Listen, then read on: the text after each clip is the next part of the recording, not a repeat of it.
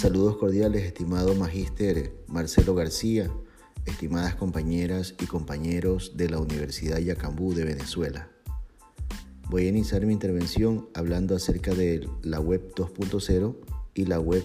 3.0.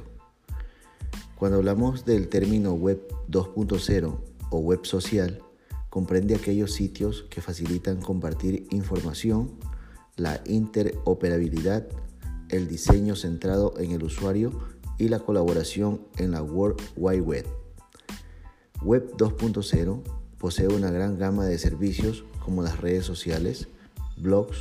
wikis, entre otros, y permite a los usuarios interactuar y colaborar entre sí,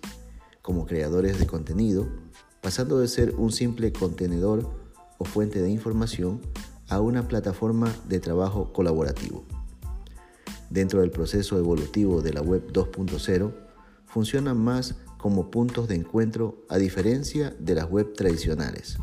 permitiendo la generación de nuevos proyectos en la Internet que satisfacen al usuario final.